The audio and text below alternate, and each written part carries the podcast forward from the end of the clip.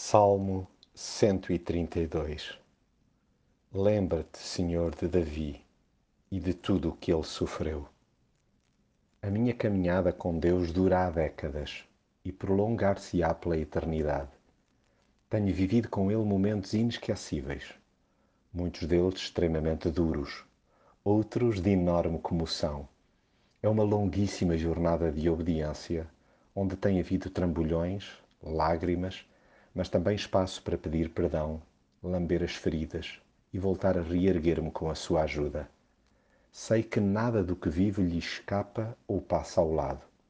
Deus não é indiferente às minhas dores e tem perfeita noção que o meu maior desejo é que Ele faça morada permanente em mim. Mesmo quando me perdi de mim, Ele jamais deixou de se fazer presente. Por mais desertificado que esteja por dentro, Deus trata sempre de me regar a alma. Felizmente, quando me estico bem para lá do que devo, ao invés de me voltar as costas, Ele insiste em atrair-me com o seu amor desmedido. Daí que cada vez que regresso para o seu colo me sinta acolhido, até porque sei que junto dele é que fico verdadeiramente completo.